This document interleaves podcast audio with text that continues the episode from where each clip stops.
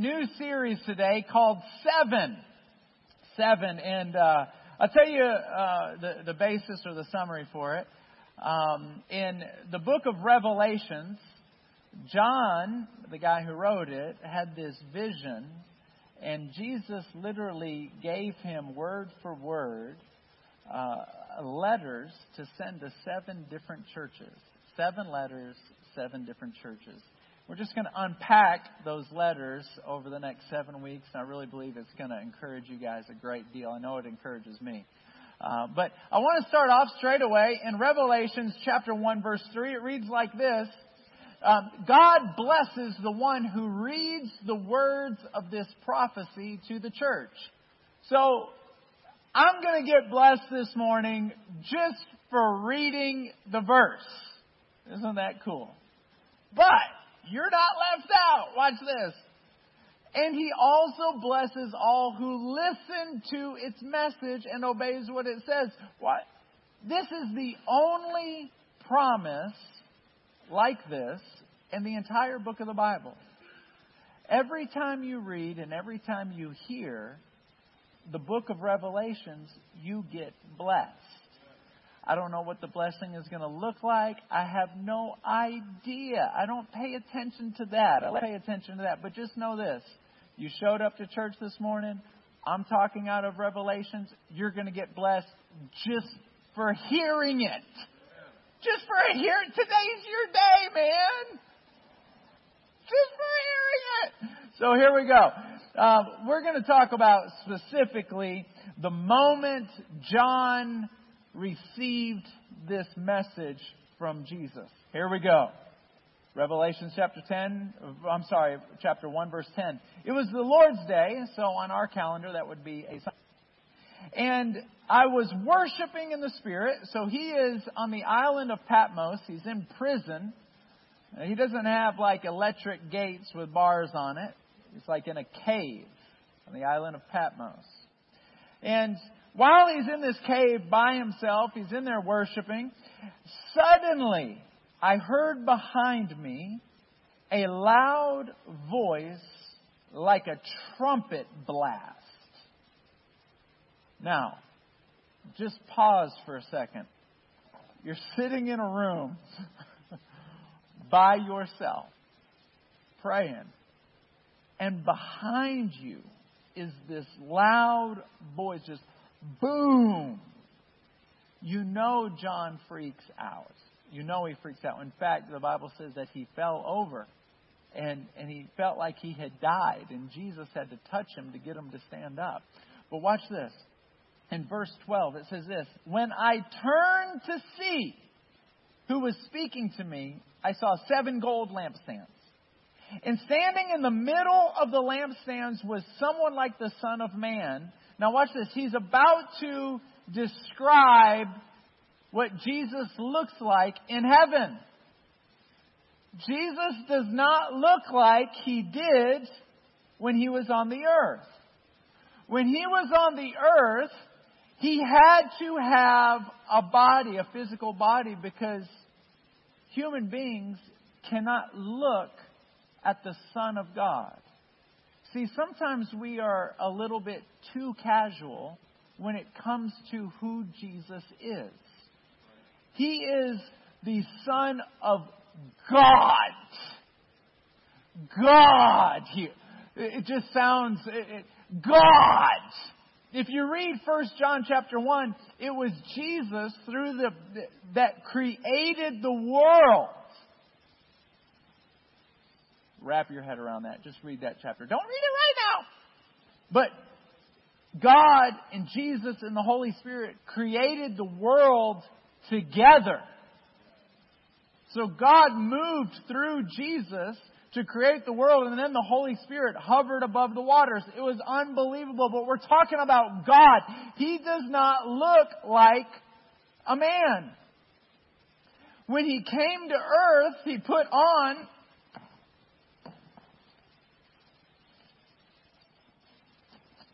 It's tight in here. He put on flesh so that we could see him. So he was all man, but yet he was all God. But in heaven, he doesn't need this stinky flesh anymore. Is anybody done with the flesh that you got? Like you're done? It, your stinky flesh, don't take it personal, but there was a reason why you brushed your teeth this morning.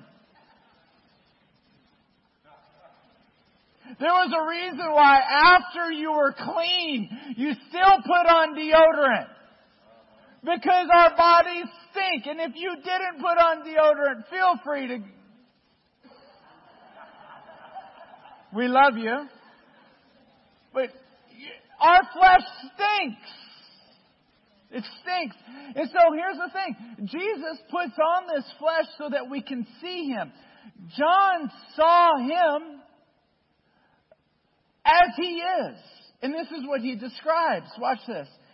Uh, he goes, Now, for those of you that are thinking, I thought you just said you can't see Him. Watch. In verse 17, when I saw Him, I fell at His feet as if I were dead. But He laid His hand. So He can't, Jesus couldn't walk around on this earth not in a body because everybody that looked at him would fall over dead. Jesus laid his hand on John and he stood up. But we got a little bit ahead of ourselves. Let's go back to verse 13. And standing in the middle of the lampstands was somebody like this, someone like the Son of God. He was wearing a long robe with a gold sash across his chest. His head and his hair were like white wool as white as snow, and his eyes were like flames of fire. He is the Son of God. God. Of course his eyes are like fire. Here we go. His feet were like polished bronze refined in a furnace. His voice thundered like mighty ocean waves. Jesus is not someone that you take casually. It was incredibly kind and generous and wonderful and loving for him to step into a body and allow himself to die for us. But let's not forget who he is. Verse 15 His feet were polished like bronze, refined in a furnace, and his voice thundered like mighty ocean waves. And he held seven stars in his right hand. And a sharp two edged sword came from his mouth, and his face was like the sun in all its brilliance. Let me just hit pause there for a second. When you and I are in heaven, we can look around. We will not ever find the sun. The sun is done. We do not need the sun anymore. Because Jesus himself will be the light for all of heaven and all of eternity. Himself. It's just going to beam from him. Now, the sword, that, that merits a moment of explanation, wouldn't you say? Watch this. Why is a sword flashing out of his mouth like that? Here we go. Let's just jump a few chapters. Revelations chapter 19, verse 14. And the armies of heaven, dressed in the finest of pure white linen, followed him on white horses. From his mouth came a sharp sword to strike down the nations. He will rule them with an iron rod. He will release the fierce wrath of God, the Almighty, like juice flowing from a winepress. On his robe at his right thigh was written this title King of Kings and Lord of Lords. You see, when Jesus stepped out of heaven in all of his glory and gave up all of his glory to step into this feeble body, he came to share the message of mercy and peace and love. And ever since he left, he's been given that message to you and to me to share with other people that, that God is a God of mercy and peace and love and grace. And it doesn't matter what you've done up until this point in your life there's mercy, and He'll give you grace for the remainder of your life. In fact, the Bible says every time you pray, you receive mercy and grace. You receive mercy for everything that's happened, and you receive strength for what's coming. But, but, when He comes back, that is not His message. His message was peace and mercy. I love you. But when he comes back for every single person and every single nation that says, I don't have time for you, I don't know if I even believe in you, I don't even care about you, for those people, he is not coming with the same message. Now he has a different message. This message is a message of judgment. And out of his mouth will come a sword. And the Bible says that he will come in a twinkling of an eye. The minute you blink, the next moment, he's coming with a white horse with kings of kings and lords of lords on his arm, on his right leg. So he's not coming back. He's not coming back in a good mood because he's spent so much time inviting you to have a relationship, inviting people, inviting nations. And for everyone that just says thanks but no thanks, um, uh, you know, I got a mortgage to pay. That's not going to fly with him. And so he's got this message, and he says, Get out a, a, pen and paper, John. I want you to write a message to the, the church of Ephesus. Now, there, there's, there's seven lampstands here, and, and he says, I want you to get out a pen and paper because I want you to write a letter to each of these seven churches. And the first one we're going to write to is the church of Ephesus. So John pulls out a pen and paper, and, and there's three categories to this letter. The first category is this moment of encouragement, this moment of affirmation. And then the second category is this moment of concern. And then he closes out the letter with a challenge. And so let's just dive right into that first, uh, this, this, first letter. Uh, it, it, reads like this. Um, it, it, goes, um, it goes, I know all the things that you do. I have seen your hard work and your patient endurance. He's saying, I've seen when I walk around the lampstands, every single church has a unique personality. But the church of Ephesus, what I love about you is that you have endurance.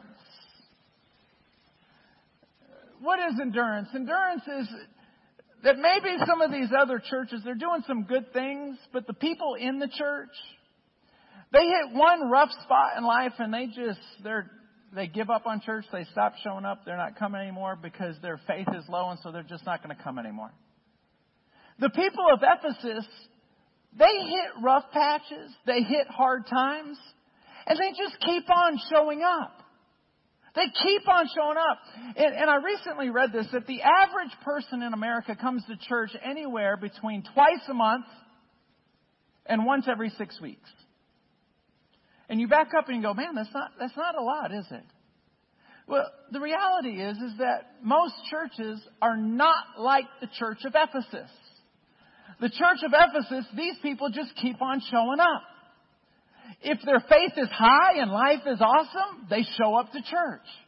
When their faith is low and they're completely confused or depressed and discouraged, they still show up to church. And, and Jesus says this, I, I've noticed that about you. Now, what's interesting is the Bible says that he walks amongst the lampstands. He, he walks amongst them. What, what does that mean? Uh, that means that this morning, he's walking up and down the aisle. He's walking through the rows. And you think, well, what exactly is he doing while he's doing this? Watch this. In Psalms 94:19, it says, "When my anxious thoughts, when, I'm sorry, when my anxious inner thoughts become overwhelming, your comfort encourages me." When my anxious inner thoughts. So here Jesus is. He's walking amongst the lampstands. He's walking up and down our aisles. And then all of a sudden he goes like this.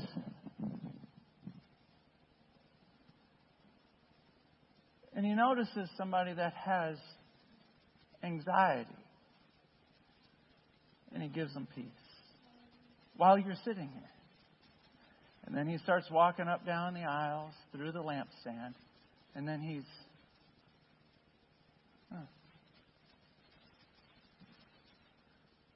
all the anxiety, all the worry. And then he keeps on walking. All your anxious inner thoughts, he just walks through. He just he just notices. Now, let's go back to that the average person comes to church twice a month or once every six weeks. Is it perplexing? No. Do you think hell enjoys sitting on Research Forest and Cochran's Crossing because they can't come in this room? They got to sit on the outside looking in. You sitting on chairs and Jesus walking amongst the lampstands coming and touching every single person that is, has anxiety and giving them peace. And what's so interesting about peace is, is you know you got it when you got it because you can sit here and you can go, I know my problem is still out there, but for some reason, when I'm sitting in this room and I'm sitting in this chair, I just feel like everything is going to be okay. Right? What is that? It's Jesus walking amongst us, seeing those of us who have anxiety and saying, just, it's going to be okay. You know what that is? The Bible says this in Proverbs, that He gives us peace beyond understanding. In other words, I don't know why I feel peaceful because I know my problem is still out there. Do you see what I'm saying? It's beyond understanding. I don't get it. I don't understand. Have you ever uh, been in a fight with somebody on the way to church? If you haven't, lie to me, because Allie and I have ripped into each other on the way to church many a times. And then we see those of you with signs we're like, hey!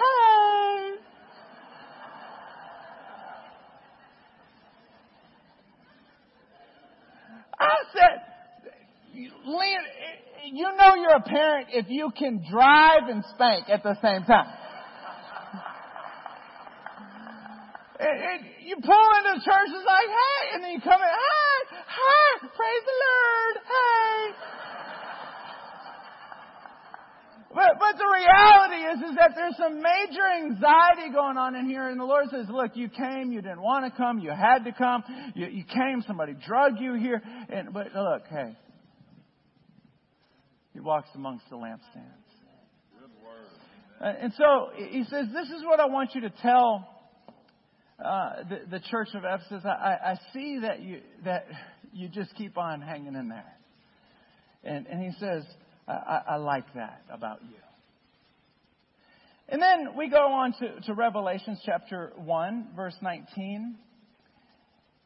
And uh, he, oh, I'm sorry, he, he goes to um, he goes to uh, Revelations chapter 2, verse 4. Sorry. He goes, but I have this complaint, I have this concern. He says, you don't love me or each other as you did at first.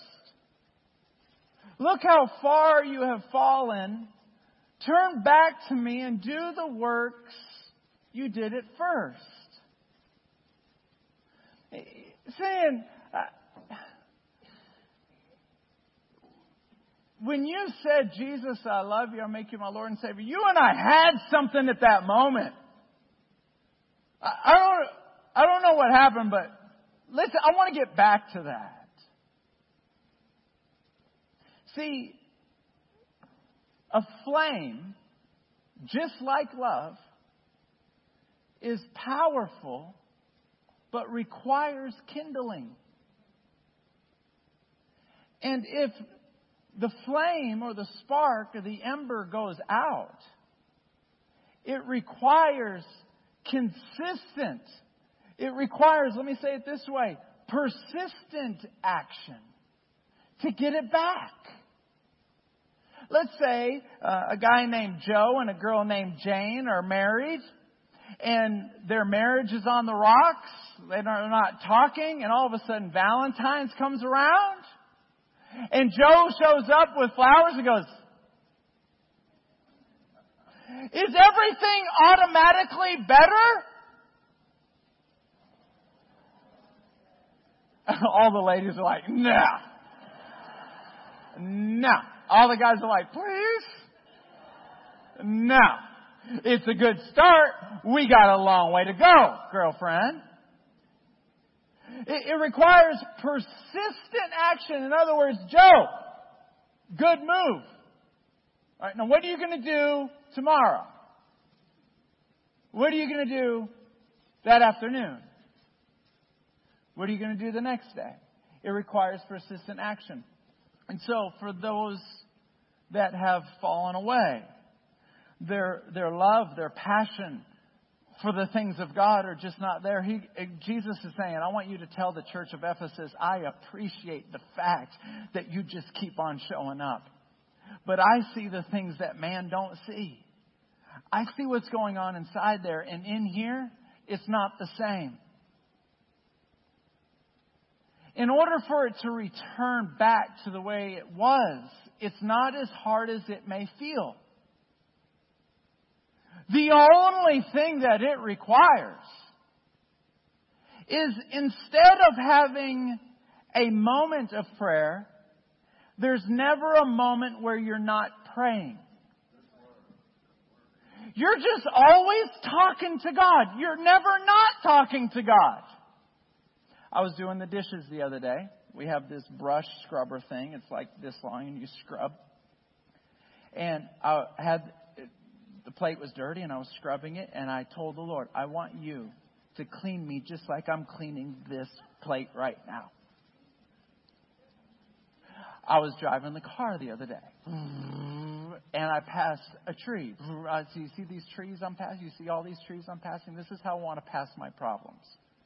I need your help to do that. Turn on the air conditioning. Ah, that feels good. God, there seems to be a little gap between you and I. I can't see the air conditioning. I can't grab it, but I can feel it.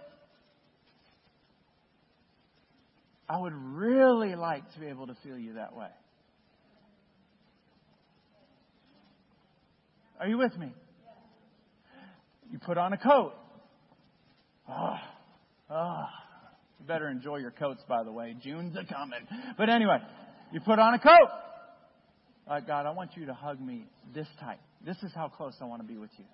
You're just never not praying. And then at that point, your love is like blowing. If you ever made a campfire, you're like, you just constantly, that, that kindling's getting big. But then he had a second part of that verse. He says, you don't love me the way you used to. So we got that box checked. We know how to get back, right? He goes, but you don't love people like you used to. I read a statistic that when a person tells Jesus, I'm sorry for my sins, from this moment forward, I'm going to pursue you and you're my Lord and Savior. One year after that moment, they invite more people to church than they do for the rest of their life, all combined. Because they're so passionate about what the, they're so passionate about this. And then all of a sudden they mature in the things of the Lord. And they don't invite anyone to church. And Jesus says this He goes, you, you don't love me the way you used to, and you don't love people the way you used to. You know, I had a, an atheist, uh, I, think I read this article. The atheist said, I don't believe in God, and I'll tell you why. Because according to that theology, everybody who doesn't believe in God is going to burn in hell. I've never one time been invited to church. And if that was really my destiny, I don't know anyone who hates me that much to let me go there without telling me. And so Jesus is saying, You don't love people the way you used to. You know those stars that I just read? That Jesus walks amongst the lampstands but in his stars were, in his hand were seven stars. Do you remember I read that? So there's seven lampstands, and then there were seven stars in Jesus' hand while he's talking to John. Do you know what those seven stars were? The seven stars represented the messengers that share the gospel of Jesus. How many of us would love to just be a star for eternity, like you just beam? Watch what the book of Daniel says. In Daniel chapter 12, verse 3, and those who lead many to righteousness will shine like the stars forever. If you brought a friend to church today, in heaven, you are going to shine. It is God's way of saying, I know what you did. I know what you did while you're on earth. I'm never going to forget it. And for eternity and eternity. And after eternity is over, eternity will just be starting. Forever and ever, every time somebody looks at you, they will know that you were one of those people that brought people. You are one of those. You're going to shine. If I see you walking on the top of a mountain talking to David, which is going to be so cool, if I look up there, I'm going to be like, man, who is that? Who is that? Who is that? Because you're shining. You're one of those people. So he, he says this. He goes, uh, I'm concerned. You, you don't love me the way you used to. And then he has this challenge. So the first one was this, this encouragement, this, wow, you just keep on staying in there. And then he's like, man, you, but you don't love me the way you used to. And then in closing, he says, I've got this challenge for you. Let me read it. It says this in um, uh, Revelation chapter 2, verse 7. Anyone with ears to hear must listen to the Spirit and understand what he is saying to the churches. To everyone who is victorious, I will give fruit from the tree of life in the paradise of God. What is he saying? He's saying, if you are paying attention to what is being read here, if you care about what is being read here. Because some people don't give a flipper dipper. They might be in church, but they don't give a flipper dipper about what is being read. They don't give a rip. I still want them to come to church because you never know when that moment is going to happen where they do care. But in the meantime, in 1 Corinthians chapter 2 verse 14 it says the person without the spirit does not accept the things that come from the spirit of God, but considers them foolishness and cannot understand them because they are discerned only through the spirit. And, and Jesus is saying, John, one more thing. If there's anybody that hears what I'm saying, let them respond if you have a, an ear to, to hear it. We're not just talking about everybody who has ears is, is good. No, do you hear what's being said? Do you feel, while I'm talking this morning, a compelling, a drawing to want to be closer to Jesus? Are you, is that happening in you this morning? Because if it is, the Bible says that no man comes to the Father unless drawn by the Son. The reason why you're feeling that is not because a bald headed Italian guy is talking to you, because I'm not that good of a speaker. What's happening is that Jesus is walking amongst the lampstands. He is walking in the aisle and he is seeing you and he's not stopping at comforting you.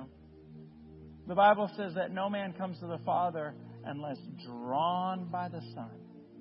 So you are feeling Him draw you to Himself. And if you're feeling that, just know not everybody in this room is. And it's such a precious thing to be drawn by the Son of God. And the only thing that He wants, the only complaint was hey, You've fallen back. I want you to love me, and I want you to love other people the way you used to. And it's not that hard. Sometimes when we feel like the bar is too high, we don't even try. All it is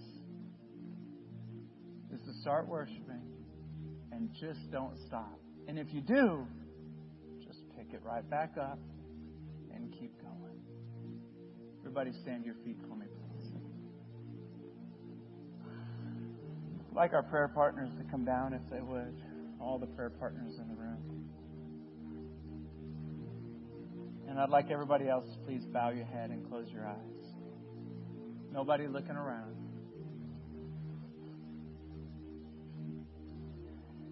Please, nobody looking around. If your heart were to stop beating in the next five minutes, are you 100% sure you know where you'd spend eternity? You 100% sure? If you say no, I'm, I'm not 100% sure. I don't want anyone looking around. Would you just please raise your hand right where you're at? hands are going up all over the room right now. I don't want anyone to look around, but I'd like for everybody, as a sign of surrender, to please just raise both hands right where you're at.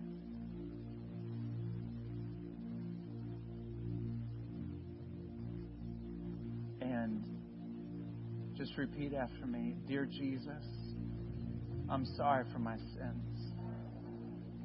Would you please forgive me? I need your mercy. I need your grace.